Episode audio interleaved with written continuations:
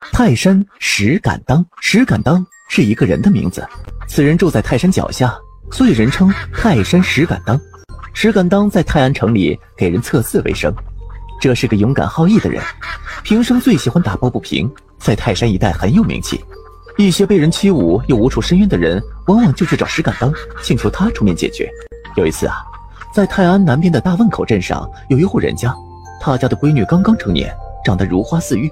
但就在许多人上门向她提亲的时候，却发生了一件怪事。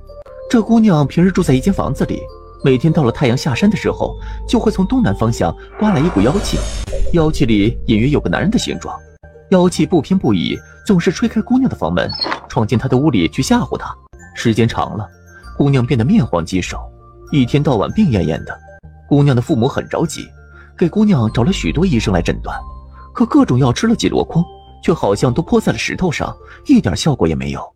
姑娘说：“你们给我找医生来治，肯定是治不好了，还是想想其他办法吧。要不再这样下去，我只有死路一条了。”姑娘的父母心如刀绞，两人就开始想办法。他们想来想去，突然想起了石敢当，就决定找石敢当问问，看有没有什么办法。姑娘的父母找到了石敢当，双双下跪，请求石敢当救救他们可怜的女儿。石敢当将两位老人扶起，答应一定尽最大努力。当天，石敢当到姑娘家里看了看情况，他告诉姑娘的父母说：“这件事儿还算好办，我有主意了。你们准备十二个童男和十二个童女吧，让所有的童男一人拿一面鼓，童女一人拿一面锣。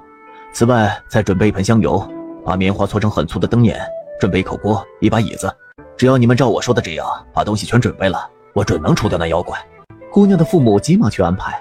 同时也安排石敢当吃饭喝酒。太阳快要落山了，石敢当看看天色，起身用灯芯把香油点着了。点着之后，他用锅把油盆扣住，坐在旁边，用脚挑着锅沿。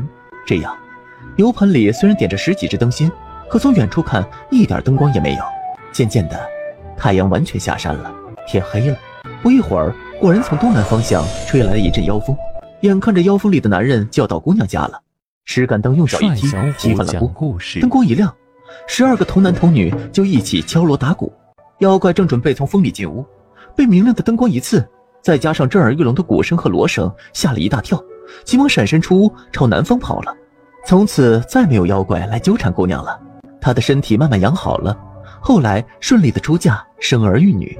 不过事情还没有完，那妖风被石敢当这么一收拾，吓得往南方跑，一直跑到了福建。在福建，他又出来作恶。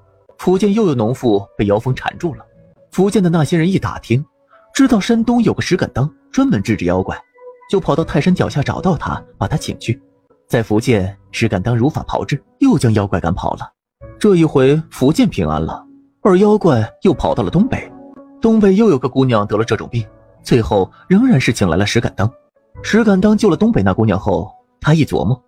哎呀，这妖怪我没法把他捉住，只能把他赶跑。可我一赶，他又跑到外地作恶，这样下去，我不是成天就和他耗上了？不行，我得想个办法。这样吧，泰山石头很多，我找石匠刻上我的家乡和名字“泰山石敢当”，谁家闹妖气，就把它放在谁家的墙上，那妖就会跑了。果然，石敢当的这一办法很有效，只要立上了“泰山石敢当”的地方。不但那妖怪不敢去作恶，连其他的妖怪也只能退避三舍。后来呀，中国各地的许多地方都立着泰山石敢当的石碑，只不过各地叫法不一样而已。比如四川就叫吞口，但究其实质都是一样的。